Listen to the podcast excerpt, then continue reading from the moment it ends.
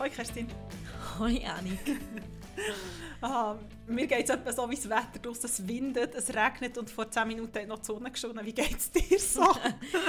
ja, eben. Ähm, ich habe für Annabelle ein ähm, Horoskop-Video mit äh, äh, Alexander Kruse müssen mitbetreuen und sie sagt ihnen, dass jetzt eben der Stiermonat ist und das ist die perfekte Zeit, um irgendwie den Frühling zu spüren und sich nackt über Wiesen rollen, was ich theoretisch eine mega schöne Vorstellung finde. aber ähm, es ist irgendwie nicht so ein Maiwetter dazu. Nein, aber am Wochenende soll es schön werden. Am Sonntag soll es, glaube ich, sommerliche Temperaturen geben. Okay. Von dem her, Von dem vielleicht, vielleicht falls ihr irgendwo ähm, jemand nackt sieht über eine Wiesenrolle in Zürich, you heard it here first. Maybe it's me. ah, oh mein Gott. That escalated quickly. Ähm, bevor wir eintauchen, Annik, habe ich gesagt, ich möchte noch kurz ähm, darüber reden. Wir haben ja auf unserer Insta-Story euch abstimmen lassen über dies und das. Und wir wollen an dieser Stelle noch kurz Danke sagen für das viele Feedback, was uns mega freut. Das ist natürlich noch viel spaßiger die Stories anzuschauen, wenn man auch merkt, dass ihr, wie munter ihr reagieren drauf. Ähm, und wir haben ja auch ähm, abgesehen vom, von den ab, diversen Abstimmungen darüber, wo ihr sehr in unserer Meinung sind, was uns auch beruhigt, wir haben wirklich gute Followerschaft. ja. Male Match, sage ich nur. ja, genau, mal ein Match. Wenn ihr nicht rauskommen, ah nein, die Story gibt es glaube ich nicht mehr, aber hören den letzten, ähm, den letzten Podcast und wir schauen, dass wir noch Story-Highlight daraus machen. Und wir haben auch ein, zwei Leute tatsächlich noch geschrieben, Annik, wegen OC California. Ja.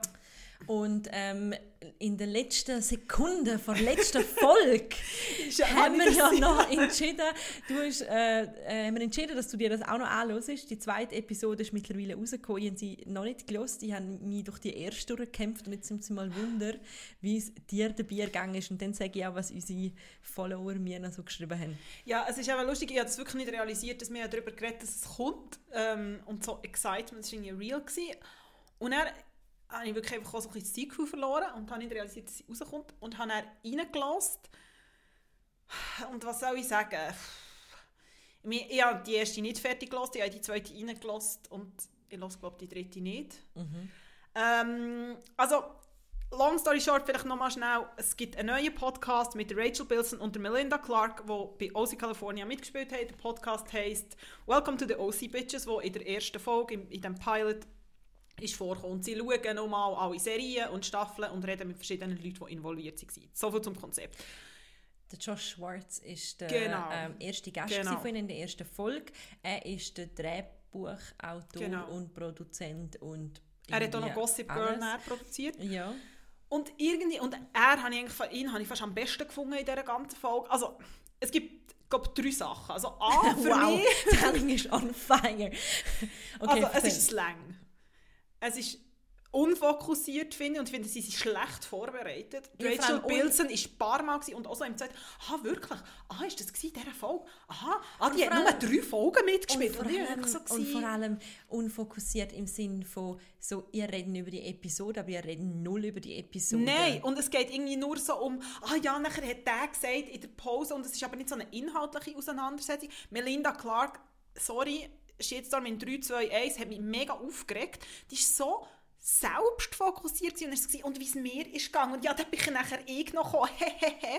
Und irgendwie, ich weiß nicht. Und die Werbung ist mindestens so lang, wie wo man aus California auf irgendeinen Privatsender geschaut hat in den frühen Nullerjahren. Und was ein ohne Zwischenmusik schöner- und Was ein ohne- schöner äh, Flashback ist. Und für alle, die jetzt, das ist übrigens das Feedback auch, wo zwei mir äh, geschrieben haben, wo auch aus Kalifornien reingelassen haben, dass sie das so unerträglich gefunden haben und dass ihr euch vorstellen könnt, wie das wäre. Das ist jetzt wirklich so, als würden Annik und ich Ciao for Now machen. Und mittendrin würde ich sagen, Annik, übrigens, Meine du- neue Haarshampoo, mein neues Haarshampoo. es ist sprödes Haar, das kenne ich gerne nicht mehr. Ja, und und so- wir würden jetzt einfach ohne Quatsch wirklich ungefähr zwei Ja. Minuten über Haarshampoo reden und darüber, dass wir stumpfe Spitzen. Ja. AD Und- gesagt haben. Und es geht gar nicht um per se um Werbung im Podcast. Also das ist mir schon wichtig zu sagen, weil ich finde, es gibt, es gibt viele Podcasts, zum Beispiel der Cut, finde ich, macht es recht gut, die machen es am Anfang. Es ist auch so das ein bisschen persönliche Hey, Geschichte, aber es, ist ist mega on point und auch der Voll finde ich es mega gut Wir gemacht. haben überhaupt nichts gegen Werbung im Podcast und auch gegen Sponsoring von Podcasts. Und wenn du so jemand bist, der möchte Politik- und Popkultur-Podcast sponsern, dann äh, machen wir auch Werbung für eures Shampoo. Wenn wir natürlich Aber dahinter stehen, wir verkaufen uns nicht für alles, das wollen wir klarstellen. Aber das könnten wir uns vorstellen. Am Anfang, if you're interested, hit us up. Annik, so Chancen darfst du nicht verschwenden. Stimmt. Wir müssen das Ding schon aufpacken. Das ist eigentlich, darum habe ich es angesprochen. Ja, nein, aber dort, ich finde, es ist irgendwie Es gibt wie kein nicht... Jingle, nichts und sie reden einfach Und monoton über irgendwas, was Und vor drei allem, es Minuten sind, lang. und es sind mehrere Werbungen in einem Ding. Also es ist irgendwie zuerst das Haarshampoo, nachher ist irgendwie ein Online-Psycholog und dann ist irgendwie noch etwas. Online-Psychologe so, ja, ich habe auch mega gestruggelt in dieser Pandemie und ohne das wäre es nicht gegangen. Und es ist wie, Ich komme wieder mal mit meinem Lieblingssatz. We're all in the same boat. ja, genau. Guess we're not. Nein, ähm, also irgendwie habe ich so gefunden, es ist so ein bisschen, mir ist ein bisschen lieblos vorgekommen. Ja. Und ähm, interessanterweise redet ja der Josh Schwartz ähm, darüber, dass ähm, sie 27 Folgen gemacht Ja. haben in der ersten Staffel.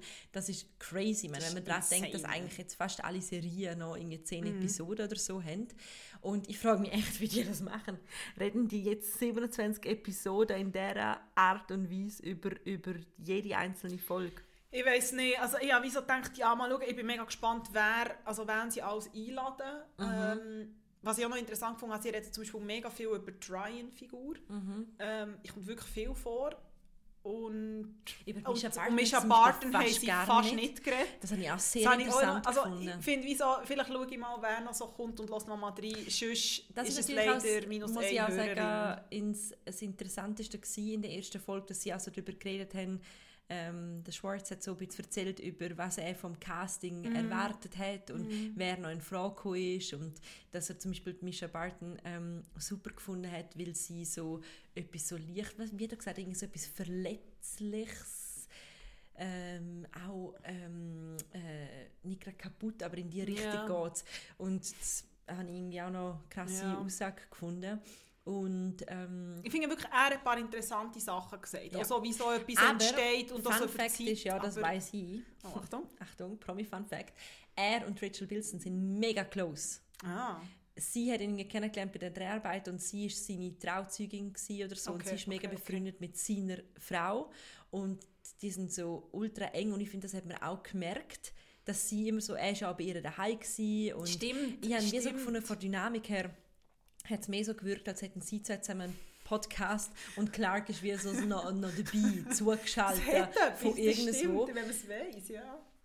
Und ähm, das habe ich auch nicht ganz so ideal gefunden. Aber ja, von dem Ja. her, Ja, das wäre noch ähm, der Nachtrag von letztes Mal, also wenn jemand noch eine andere Meinung hat zu, zum neuen OC-Podcast. Ähm, ja. du hast ja den gelesen von der Dolly Alderton, oder? Wo du gesagt hast, Genau. ist ähm, viel besser, da muss ich noch reinhören. Genau, also äh, Dolly Alderton hat zusammen mit der Caroline O'Donoghue, wo, also Caroline O'Donoghue hat schon lange einen Podcast, der heißt Sentimental Garbage, wo es vor allem so geht um so halt so, sie macht sich ein bisschen lustig über das, halt so das ganze Chick-Lit und eigentlich die Filme, die niemand geschaut hat, aber gleich alle gesehen haben. Und sie haben ähm, jetzt so eine Miniserie gemacht, die hat Sentimental and the City, wo sie alle, also anlässlich jetzt der am Eine neuen neue Staffel. Staffeln von Sex and the City, haben sie nochmal so alte Staffeln nachgeschaut. Und sie haben es aber wirklich so staffelmässig geschaut und nicht so Episode für Episode. Ich finde, es ist nicht, ich meine, sie sind so aus einer Fanperspektive halt. Und sie sagen auch so, hey, schau, es geht nicht darum zum Bashen, wenn es problematisch wird, reden wir auch darüber, warum das problematisch ist. Das machen sie auch. Ähm, es ist gleichzeitig auch sehr persönlich, weil sie eng befreundet sind. Und ich habe jetzt, also ich habe es irgendwie noch gerne gelost. Also ich habe es wirklich viel gelost, wenn ich daheim war und irgendetwas haben erledigen oder so.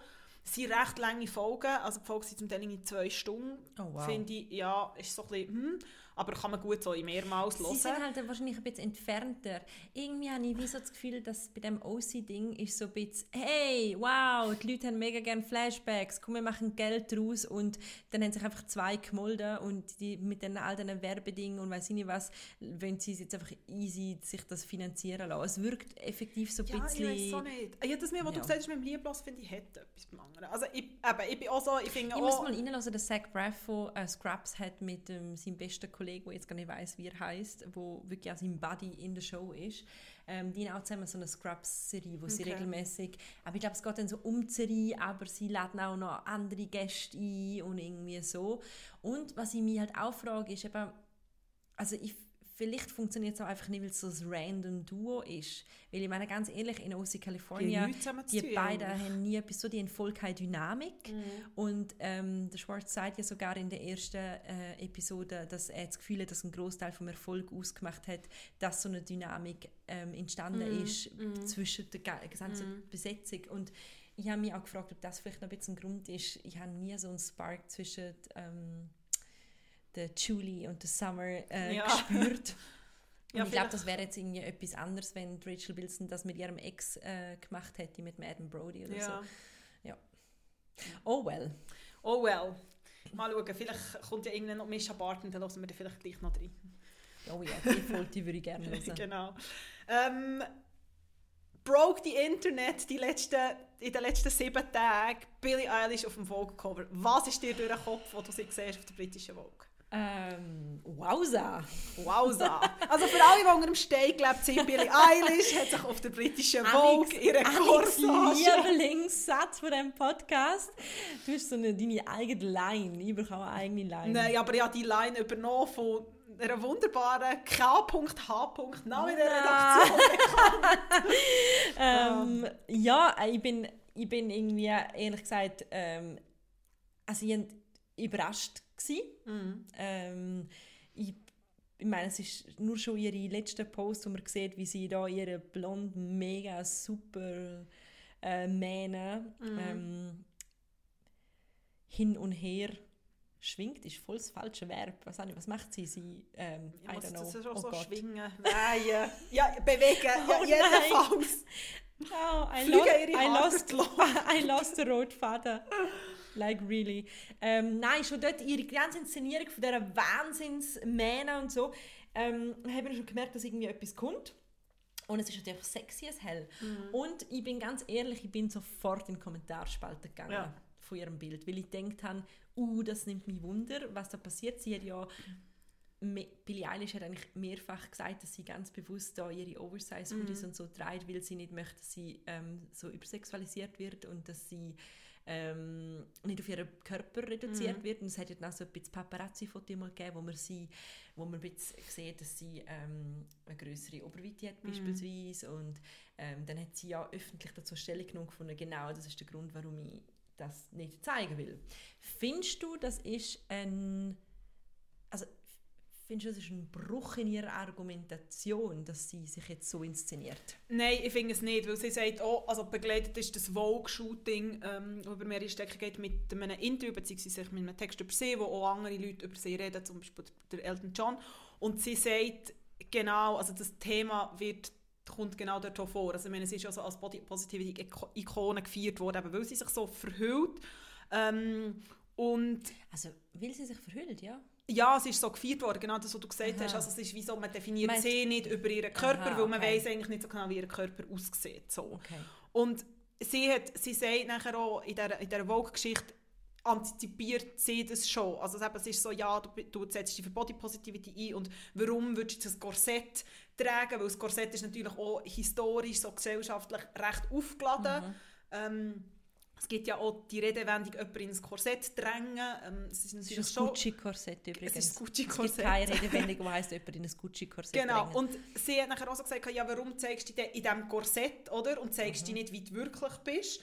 Und sie sagt echt etwas und sagt, wieso «My thing is that I can do whatever I want» mit ihrem Körper. Und ich finde, das ist alles. Für mich ist es darum wie nicht ein Bruch. Also ich war überrascht, gewesen, aber ich habe wirklich so gedacht, es ist genau das. Und es hat ja auch so Reaktionen gegeben von so ein paar Fans, die jetzt mega enttäuscht sind und sie hat es irgendwie vorher anders gemacht und jetzt ist sie so Mainstream und so Sex sells mich hat das ein bisschen erinnert an die ganzen enttäuschten Fans von der Adele. Ja, und Adele genau. entschieden hat, sie möchte ein paar Kilo abnehmen und nachher auch viel gefunden, sorry, du bist immer so eine Body Positivity Ikone gewesen. Wie kannst du nur abnehmen? Ja, und was ich schon Und- noch krass finde, ist, dass Billie Eilish sagt nachher auch in diesem, ähm, in dieser Vogue, also in diesem Vogue-Interview, geht es auch genau auch darum, dass es wieder jetzt darum geht, wie ist ihr Körper und sie sagt eigentlich wie so, hey, schau, sie, also sie ist lang ähm, also sie, hat, sie war Tänzerin und sie hat sich dann mit 13 verletzt und hat müssen aufhören und dadurch hat sich auch, so wie es tönt, ihren, ihren Körper verändert. Und darum hat sie dann auch so die Baggy Clothes angehabt mhm. und sie hat nachher auch so gesagt, ja, das sei einfach auch der Grund gewesen, so das, eben so das Körperding, mhm. weil sie eine Depression hatte. Und ich finde wirklich so, dass ich finde, es ist genau das, was sie sagt. Für mich ist es kein Bruch. Ich finde, es wäre voll okay gewesen, wenn sie weiterhin Baggy Clothes hat angehabt, mhm. wenn sie das so entschieden hat. Und ich finde es genauso okay, dass sie sich so jetzt zeigt. Und ich meine, es ist 19 und was wichtig ist, zu sagen, und das hat der, der Edward Anningful auch nochmal gesagt, es ist ihre, das Konzept, das Bildkonzept war ihre Entscheidung. Gewesen. Sie hat sich so inszeniert. Ich glaube, da sind noch zwei Sachen für mich wichtig. Also das eine ist, ähm, er sagt ja auch in dem Text dazu, it was time she said for something new.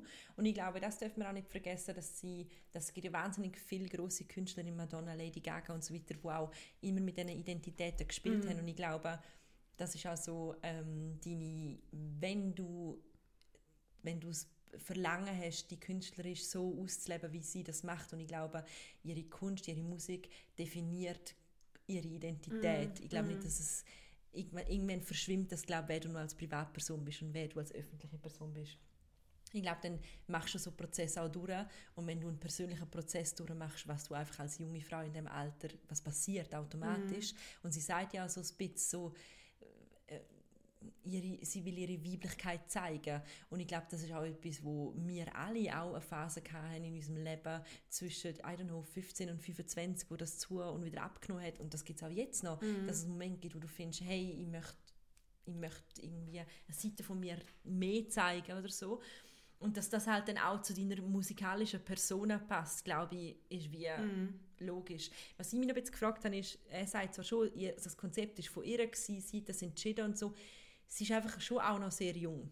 Ja, aber sie ist 19, also A ist sie schon länger im Showbusiness, sie ist 19, ja, sie ist jung, aber ich glaube... Aber es ist schon auch krass, wenn du mit 19 entscheidest, um dich so inszenieren. Ja, eh, es ist mega krass, aber ich meine, es ist auch krass, also ich habe zum Beispiel die Apple TV, die Dokumentation über sie mhm. nicht gesehen, halt, die hat ja auch recht grosse Wellen geworfen, mhm. weil man dort ja auch wirklich so ein bisschen sieht, dass sie, glaube schon wirklich sehr Spezielles ist. Mhm. Also einfach auch so rein vor Persönlichkeit und, mhm. und so das mit dem Ausdruck. Und was ich aber wie für mich auch nochmal entscheidend ist bei dieser, ja, sie ist jung, aber ich glaube, es ist eine Zeit heute und sie ist, würde ich jetzt vielleicht naiverweise behaupten, eine Künstlerin, die das für sich kann entscheiden kann und die das kann reflektieren kann. Ich finde, das Interview dazu passt mhm. sehr gut und auch über ihr neues Lied und der Inhalt können wir vielleicht nächstes darüber reden, dass sie reflektiert das und sie reflektiert, wie zeige ich mich und wie zeige ich meinen Körper mhm. und für mich hat das nochmal etwas anderes als zum Beispiel so, du hast vorhin das angesprochen, aber dass eine Madonna so von dem, so, jetzt ein böse gesagt, so vom Schätzchen vor Nation zum so Vamp irgendwie ist gekommen. Und ich meine, das hat in den, in den späten 90er Jahren, in den frühen Nullerjahren hat es sehr viel gegeben. Mhm. Ich meine, mhm. Christina Aguilera hat irgendwie so angefangen, Britney Spears ist irgendwie mhm. vom Schulmädchen ja zu Toxic gekommen, ja Madonna ist so. Ja, aber das ist ja jetzt das, wo, wo dann viele ihr jetzt vorgeworfen so der Sellout von kannst du nur Musik verkaufen, wenn du dann irgendwann die Hülle fallen Aber ich finde, es ist, aber und finde das ist genau der springende Punkt, wo der finde ich wie so Point misst. Also A, finde ich, wie das sollte man mal das lesen und wie sie auch sonst funktioniert als, als Künstlerin mhm. und eh am Ende des Tages willst du, dass jemand deine Musik hört. Und ja, mhm. da sind wir wieder beim grossen Thema Selbstinszenierung und Sendungsbedürfnis. Aber wenn du kein Sendungsbedürfnis hast und irgendwie nicht sagst, hey, okay, und ich will auf einer Bühne stehen, dann machst du nicht so etwas, wie sie macht. Und aber auch, wo sie, wo sie noch grün-schwarze Haare und Baggies hat angehabt. Also, ein gewisses Ding sie hat sie halt auch einfach, sie wird halt auch einfach erwachsen. Also es ist ja wie klar gewesen, ja. dass sie nicht forever wird in einem grün-schwarzen Hoodie rumlaufen, nur um alle Leute um sich herum glücklich zu machen. Also du veränderst dich halt einfach, du wirst erwachsen. Ihre Musik wird sich mhm. vielleicht auch verändern. Ja, und noch schnell, bevor wir über Musik reden, ich glaube gleichzeitig, wenn sie jetzt, ich sage jetzt mal, in zehn Jahren immer noch mit schwarz-grünen Haaren wäre und mit Baggies wäre so, ja, wäre es nicht mal so ein bisschen Zeit, time to grow up und mhm. irgendwie kannst du nur etwas. Mhm. Und das, was du gesagt hast, wegen dem Erwachsenwerden, also ich habe noch ein bisschen über ihr neues Album gelesen, das soll ja Ende Juli rauskommen. Genau. Es ist ein neues, also ein Lied ist schon ähm, released, das heisst Your Power und die Musik verändert sich ja auch ein bisschen. Also es Mhm. ist, oder so, das, was ich jetzt darüber gelesen habe, ich habe jetzt nur Your Power Funk gelesen. Man hat es um irgendwie das Gefühl, toxische Beziehungen genau, geht. genau, Und, und um so und Machtmissbrauch das, und das finde so. ich noch interessant, weil sie sogar das reflektiert. Und Genau. das habe ich recht spannend gefunden. Es geht wie so darum, um, um Beziehungen, wo die Machtverhältnisse nicht stimmen und eine Partei das genau weiß und wieder ausnutzt. Und sie hat Mhm. nur angetönt, dass sie selber schon in so Beziehung in einer oder Mhm. in Beziehungen war. Mehr sie nicht darauf eingehen. Und dass sie sagt dann auch so, ja, und es wird sicher Leute geben, die finden, hey, du redest irgendwie über toxische Beziehungen und irgendwie so und das machst du, indem du die ausziehst und das ist doch irgendwie ein Widerspruch und so weiter. Und genau dann sagt sie, wow, es hat aber für mich etwas Ermächt also Ja. Ermächtigendes im Sinne von, ich kann, ich kann selber bestimmen, was ich mit meinem Körper und mit mir selber mache. Und das habe ich noch... Ähm, also sie, du, man hat wie so das Gefühl, sie hat das schon alles sehr gut durchdenkt und sie Ja, hat auf jedes, eh. sie gewusst genau, was kommt Ja. und hat auch schon auf jedes mögliche Gegenargument hat sie so die passende Antwort gehabt. Ja, das glaube ich auch. Und eben, ich meine, es ist eh auch ein ganzes PR-Ding dahinter und es- ich bin überzeugt, eben, es ist jetzt nicht, dass man sie mit irgendwelchen Fragen hat auf dem falschen Fuß oder so verwutschen, aber ich finde einfach, was ich wie einfach stark finde, ist genau die Reflexion. Ich meine, es ist 19 und ich glaube schon, dass eine 19-Jährige und irgendwie ihr Publikum, wo wir wahrscheinlich nicht mehr dazugehören, oder sicher nicht mehr dazugehören, aber die ganze Gen- Z, wo ich schon das Gefühl habe, dass das nochmal etwas macht, wenn eine, eine Frau sich so verändert, wenn das jemand ist, der das so reflektiert, wenn das jemand ist, der das so auf, auf die sozialen Medien reflektiert und in einem Medium wie der Vogue und nicht irgendwie in einem intellektuellen New Yorker, bei aller Liebe zum New Yorker, aber es geht ja immer so ein drauf, wo ist denn das Publikum, wo irgendwie die Message so ankommt im besten Fall. Und sie sagt auch, ich meine, eben bei diesem ganzen Machtmissbrauchsthema von diesem Lied, das sagt sie auch in, dem Vogue, in dieser Vogue-Geschichte, sagt sie auch, hey, schau, ich kenne einfach keine Frau und kein Mädchen, die nicht irgendwie eine komisch, von einer komischen bis zu einer mega schlimmen Erfahrung gemacht hat in diesem ganzen, in ganzen Machtthema. Und es betreffe auch Buben oder es betreffe auch Männer. Und das finde ich wie so, das ist ja genau das dahinter. Weil letztendlich sind wir dann wieder bei der alten Diskussion, ja okay, wenn sich eine Frau ihre Corsage zeigt, kann sie sich dann nicht politisch äußern, kann sie keine Feministin sein, wenn sie ihren Körper zeigt, eben ist es sexualisiert sie selber ihren Körper. Und darf sie das am Schluss nicht Ja, auch einfach, darf- wenn sie eben. Lust hat? Ja, genau. Genau. Mhm. Und ich finde, es kommt ja immer darauf an, wenn man jetzt ihr gesagt hat, okay, und du musst dich so zeigen, weil durch das verkauft sich whatever, dein Album mehr, finde ich, ist das etwas ganz anderes, als wenn sie selber sich entscheidet und sagt, hey, look, ich will mich so zeigen. Mhm. Ich glaube, das ist für mich wie so der, der springende Punkt. Wir bleiben dran und schauen mal, wie dran. ihr das neue Album ähm, rauskommt. Ja. Also Your Power hat mich mega berührt, aber vielleicht, weil ich so in diesem Mut war. Ähm, wir können vielleicht zum Abschluss noch ganz schnell reinhören, bevor wir weitergehen. I wanna lose your power, but heaven is so strange.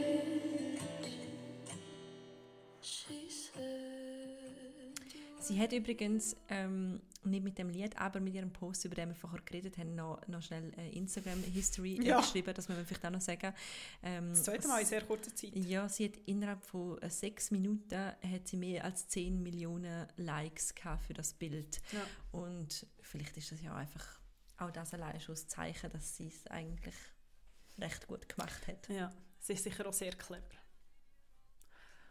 Und jetzt, äh, ich freue mich schon sehr, dass ich dir wirklich ein sehr ein Phänomen, das mich extrem interessiert, was du zu dem denkst, in unserer Parola. Una parola ancora. Parole, parole, parole, Ascoltami. parole, parole, parole. Tell me. Tell me, es sind eigentlich zwei Wörter. Oh oh! Und zwar der, der Bubble Tea. oh. Hast du mal ähm, das ist der, der, der, der Tee mit diesen Kügelchen Ja, genau. habe ich null emotionale Beziehung dazu. Ähm, ich habe noch nie einen Bubble Tea getrunken. Gruseln out- die Kügel ich, au- so ich oute mich jetzt als das. Ich glaube, letztes Mal, wo Bubble Teas in waren, habe ich noch in Graubünden gewohnt. und dort hat es keinen Bubble Tea Anbieter gegeben. Und dann, ähm, das ist schon mega lang her, sind die wieder zurück? Ja, sie sind massiv zurück und wir haben ähm, vor kurzem, habe das vor ein paar Wochen, habe ich das mal so in einer Redaktionssitzung bei uns eingespielt, so, ich so gewesen, hat gefühlt jeder zweite Laden, der neu aufgeht, ist ein Bubble Tea Laden, ähm, zumindest in Zürich. Und wirklich, der Bubble Tea ist überall. Und dann hat eine Arbeitskollegin von mir gesagt, ja, das sei ganz gross, ihr Sohn sei irgendwie zwölf und die verabreden sich so in den Bubble Tea Läden. Und das ist, glaube ich, recht gross bei den Jungen. Und es ist jetzt eben... Jungen. Ja, Oh, so mit eure beiden Grannies von Ciao for Now. Okay, in der aber- Jugend. Und das Ding ist aber nicht. aber das Interessante ist, es ist jetzt ähm, in, in der Nähe, das ist halt kein Zürich-lastig, aber ähm, beim, in der Kalkbreite ist jetzt eben so ein Laden aufgegangen. Das hat mir jetzt eben nochmal so Bilder von diesem hippen Bubble Tea in meine Also ein reiner Bubble. Tea Laden? Ja, es gibt mega viele nur rein, ja, die sind immer nur reine Bubble Nein, Tea nein, nein. Nicht? Nein, bei mir in der Nähe hat es so ein Resti und dort ist seit neuestem einfach ein Bubble Tea Schild dran. Ah, Wir okay. haben auch Bubble Tea. Okay. Aber ja, es Das gibt einfach so ein Hinweis reine... darauf sein, dass Bubble Teas zurück sind. Es gibt aber ich auch so reine Bubble gerne Tea Bubble. Tea. Ja, Bubble Tea, Bubble Tea. Aber mir grüsseln eben die Bubble Tea. Kügeli. Isst man die. Kügeli? Trinkt man Ja, die? man trinkt sie, glaube ich. Ich glaube, man hat erst so ein grosses Und dann- die? Und dann gibt es so eine Geschmacksexplosion im, im, mit dem Inhalt. Ja, ich es glaube. Also ich habe mal einmal einen in New York und das war wirklich ein leicht dramatisches Erlebnis, gewesen, was wirklich nicht fein war. Okay, Also ich finde eben die gebe uns Kombination aus dem...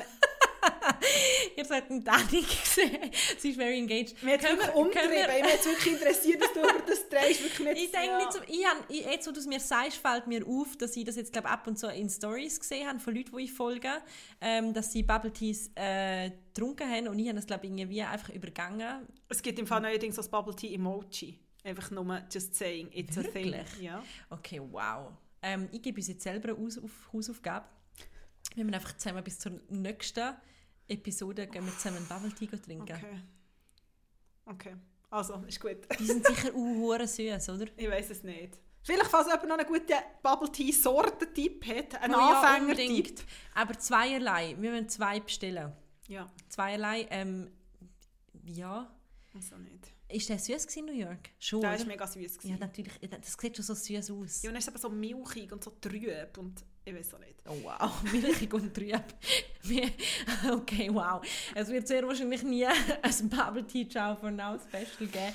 Wir sind kulinarisch schon ähm, ja, eben eher auf der Vino. Auf der Vino eben. Oder einfach beim Kaffee. Ah ja, stimmt, Alkohol auch sein, aber...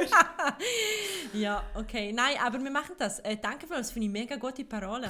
Ich glaube, Das das ist eine, eine, eine, eine trendige. Und Ja. ähm, ja, deine, Ja. Ja. Ich freue mich auf Sortentipps. die beiden Nannies werden es gehen. Ähm, vielleicht gehen wir zum Bubble Tea Laden und machen ein TikTok-Video. Nein! Nein! It's a no from me! Oder so ein Reels auf Instagram. So, huch, ich stehe allein. Huch, Annik plötzlich neben mir. Huch, wir haben einen Bubble Tea in der Hand.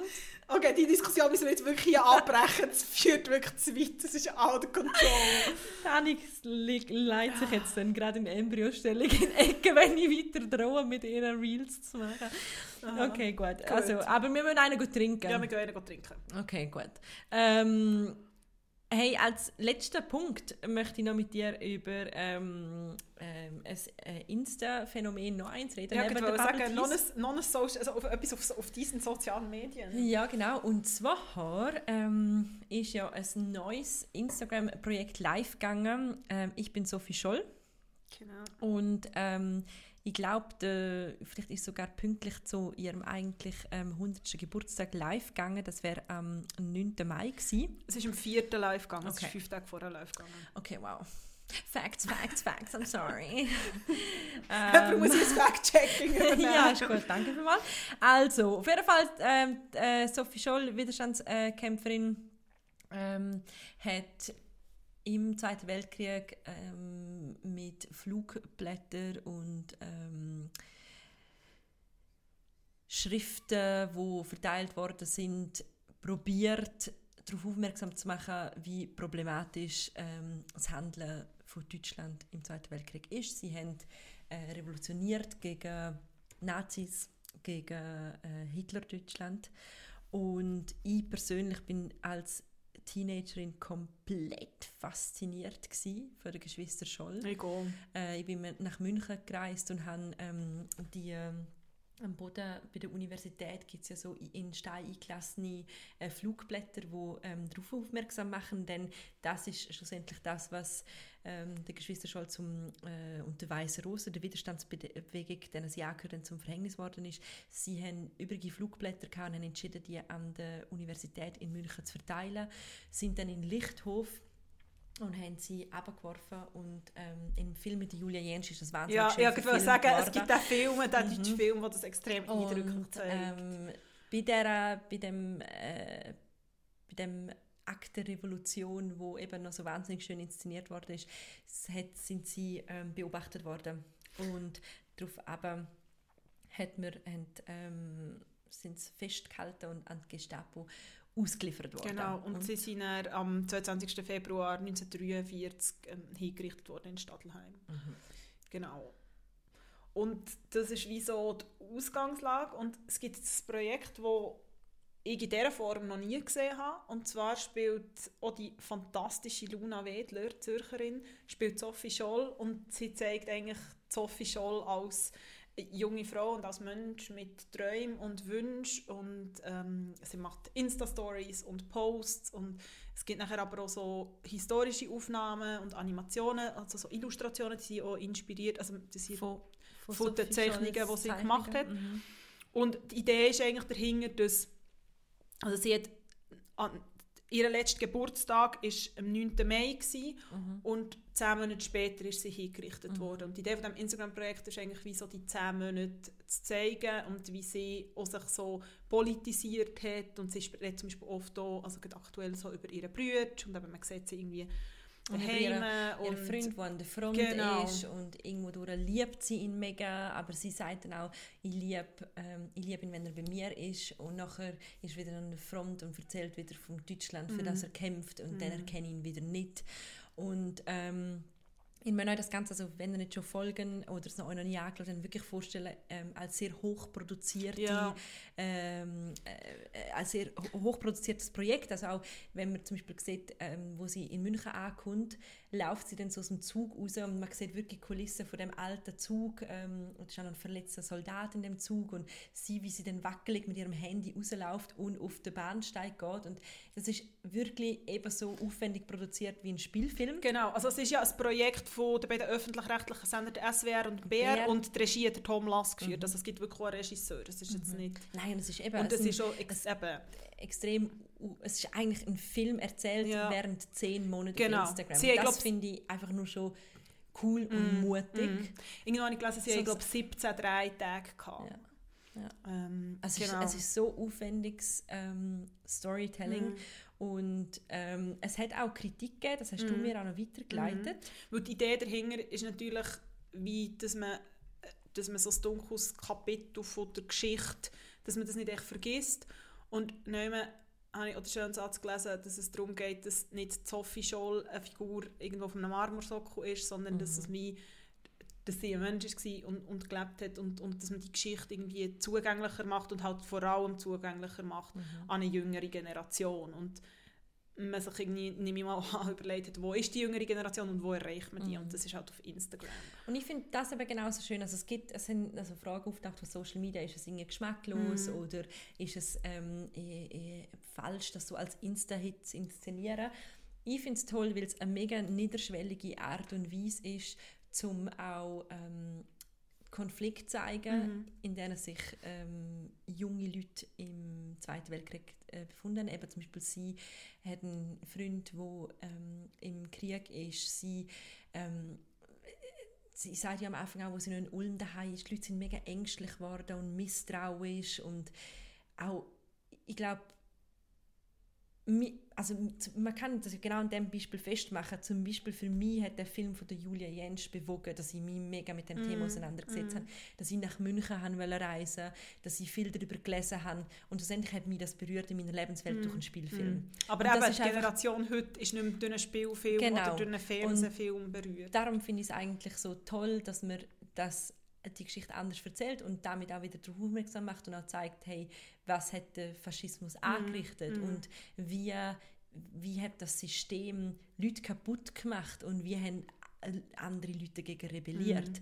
Und ich, ich finde es auch überhaupt nicht geschmacklos, weil es eben so hochwertig Ja. gemacht ist. Ich glaube, wenn jetzt irgendeine random äh, Mini-Kunstgruppe entschieden hätte, ähm, äh, das zu inszenieren und es wäre mega cheap und irgendwie und, auch dann würde es auch nicht den nötigen Respekt dem Ganzen gegenüberbringen. Aber ins das macht es. Ich finde es auch, und eben, also es ist wirklich auch so, es ist wirklich eigentlich der grosse Teil sind wirklich positive Reak- Reaktionen und ich habe nur auf Twitter gelesen, finde ich, hat jemand etwas sehr Richtiges oder etwas sehr Treffendes, wie ich finde, gesagt auf die Kritik und ist so gewesen, hey, schau, wenn das als Netflix-Serie produziert worden wäre, würde man es dann geschmacklos finden. Ja, genau. Und der Stern, finde ich, jetzt recht gut getroffen, auch warum dass es so jetzt äh, immer noch wichtig ist oder gerade so wichtig ist oder warum dass es so ein wichtiges Unterfangen sei in Zeiten, dass sich allerhand Gruppierungen auf die junge Widerstandskämpferin berufen, die für das Gegenteil ihrer Botschaft stehen. Sogar die Querdenker und die AfD haben schon versucht, Sophie Scholl für ihre Zwecke zu instrumentalisieren. Also dass man irgendwie auch realisiert, von wo kommt etwas und so die Referenz und, und halt so eine Figur, wo, wo immer wieder aufkommt oder, oder einfach so eine, ja, also sie und, und die weiße Rose. Und an dieser Stelle muss man glaube ich, einfach auch noch sagen, ähm, dass es eine hervorragende Besetzung ist. Ja, Max Hubacher spielt da mit, ähm, ist ein Berner Schauspieler, der ihren Bruder Und- spielt. Die Luna Wedler ist wirklich einfach... Ja. Sie, also sie Also, ich alles, was sie spielt. Ich finde sie eh Ja, grossartig, auch Major grossartig. Crush da, aber Ja. ich finde wirklich, das ist echt, das ist eine Besetzung, die ist fantastisch. Und Ja. es gibt ein Video, wie, wie sie so im Zug, aus dem Zugfenster raus schaut und der Wind weht so in ihren Haaren und es ist wirklich, es hat mich so berührt. Mhm. Also ich finde das Projekt sehr lässig. Ähm, ich würde es glaube, ähm, ich hätte es tippt, wenn wir nicht darüber geredet hätten, noch tiefer. Ähm, Interessanterweise hat es mit einem ähnlichen Konzept jetzt gerade noch ein Projekt aus der Schweiz gegeben. Ähm, es heisst «Vergiss, äh, ver, äh, «Vergiss mich nie» und es geht um Verdingkinder. Und okay. ich weiß nicht Zufall oder nicht, aber dort geht es darum, dass die Geschichte von Verdingkindern nachher erzählt wird. Und das ist auf Instagram. Das ist Okay. ein Instagram-Projekt. Ähm, Das ist jetzt gerade angelaufen. Muss ich mir nicht Ähm, anschauen. Ja, ich bin gespannt, wie wie sich jetzt so entwickelt. Ich habe ehrlich gesagt noch nicht herausgefunden, von wem das ist ähm, oder wer das es lanciert hat. Aber ähm, ja, habe ich interessant gefunden, einfach so der Gedanke, wie erzählt man Geschichte und wie erzählt man- Geschichte zeitgemäß. Weil ich glaube schon, dass es nicht mehr so zeitgemäß ist. Man hat einfach nur das Geschichtsbuch und dann hat man irgendwie fünf Monate Thema Zweiter Weltkrieg in der Schule und dann ist es das gewesen. So. Ich habe gesagt, ich hätte es so tippt. Aber jetzt tippst du etwas anderes. Jetzt Was tippst du dafür? ähm, Tipps, Tipps, Tipps, genau. Ähm, ich mache einen recht allgemeinen Tipp. Und zwar ähm, kaufe ich mir regelmäßig und überlege jetzt wirklich, es auch zu abonnieren, äh, wenn immer möglich im Tessin oder in Italien, die Vogue Italia. Grossartig. Und ich finde echt, was ähm, die Vogue Italia in den ähm, in den letzten zwei Jahren geschafft hat, ist echt Ja. amazing. Also, Sie sind so ähm, gesellschaftspolitisch der unterwegs. Emanuele Farnetti, äh, wo Editor-in-Chief ist und sie haben mehrere Cover gemacht. Zum einen ist das ähm, letzten, letzten Sommer ein wunderbar so ein, äh, es sind das Cover mit Kinderzeichnungen drauf, wo es mehrere ähm, Cover hatten, richtig einen Sammlereffekt hatten. Das habe ich daheim. Ein wunderschönes Cover während der Pandemie, ganz in weiß, weil sie wie gefunden haben, wir können es gibt nichts, was wir momentan sagen können oder dem hinzufügen oder es quasi einfach blank page und das hat es noch nie in der Geschichte von Vogue gegeben. Jetzt gerade haben sie eine wunderbare ähm, Astro ähm, Fashion Special haben sie gemacht, wo es auch Covers gibt zu den verschiedenen Sternzeichen, wahnsinnig schön inszeniert. Sie haben so sehr, sehr toll. Können wir schnell reinlassen, weil ich habe meins, also ich, ich habe es nicht so ganz verstanden gefunden, aber ich habe meins etwa dreimal gelesen. Wir können ja in dies reinlassen, weil auf Instagram lesen sie dann die Covers vor. Taurus. Yours is the vigor of the natural world that no technology can ever weaken. You are like Botticelli's Flora, spontaneous, smiling, confident, secure, in fact, blossoming. What body and heart Ach, das klingt doch Und vielversprechend. irgendwie finde ich auch das so cool, dass sie das dann so animiert haben und so vertont haben. Animiert Sie sind und mega innovativ. Mega innovativ, mega gut im Storytelling und das ist einfach für mich eine grosse Empfehlung, wenn ihr die Vogue Italien noch nicht auf eurem Schirm habt, ähm, dann schauen sie euch an. Digital finde ich, sind alle Vogue halt recht ähnlich, dass die auch alle so den gleichen Auftritt und so Mhm. und dort kann das nicht ganz so den Effekt haben wie wirklich im Print, aber zumindest auf Instagram abonnieren kann ich euch wirklich wärmstens empfehlen. Das stimmt. Und was tippst du? Ich tippe einen Buchtipp ähm, oder ein Buch. Ich bin ins, ins Buchhall reingefallen, wo ich, also ich regelmäßig in Buchläden, aber ich bin dann eigentlich sehr zielstrebig in einem Buchladen gewesen, weil ich ein Geschenk habe gebraucht Und dann hat es mich gleich reingezogen. Und unter anderem ist eben dann durch ein Buch gelesen, äh, gelegen, wo Gina Kunz vor kurzem getippt hat und wo auch so auf meiner Longlist ist, die ich kurzzeitig wieder vergessen habe. Ich habe jetzt angefangen und habe es fast nicht können weglegen. Ähm, es ist Luster von Raven äh, Lilani. Auf ich habe ihren Namen richtig ausgesprochen. Und es ist irgendwie... Sonst werden sie unsere Hörerinnen dir schon sagen. Genau. Saoirse Ronan kann ich übrigens jetzt sehr gut aussprechen, weil ich verschiedene Voice Messages bekommen habe. Danke an dieser Stelle. Ähm, genau, und es fährt, Nina hat recht gut beschrieben, es fährt als so mittelmäßige Geschichte, das ist irgendwie so ein bisschen junge Frau ähm, verliebt sich in älteren Mann und es entsteht aber dann so eine Dreiecksbeziehung und es geht aber viel auch mal wieder, zum Beispiel auch so um, um Race und Machtgefälle und so. Und ich bin noch nicht ganz durch, aber Hat es reingezogen? es hat mich wirklich reingezogen. Also, Also es ist wirklich so ein Buchtyp. Ja, ich glaube. So, wenn man, ich habe sehr viel so Essays gelesen in letzter Zeit und sehr viel, wo man so sehr, sehr fest mit dem Kopf dabei sein, wo man so hier mit dem Kopf dabei sein. Es ist nicht nur echte Literatur, so ist es nicht. Aber Man will auch mal wieder einfach reingezogen werden von man, Geschichte. ja, man wird wirklich reingezogen. Mhm. Und ja, kann ich empfehlen. Sounds good. An dieser Stelle muss man noch sagen, dass meine lieben Hörerinnen und Hörer nächste Woche die letzte Episode von dieser Staffel Ja. ist. Also machen euch gefasst auf eine finale Fiesta mit uns. Genau. Aber bis dann, Ciao for now. ciao!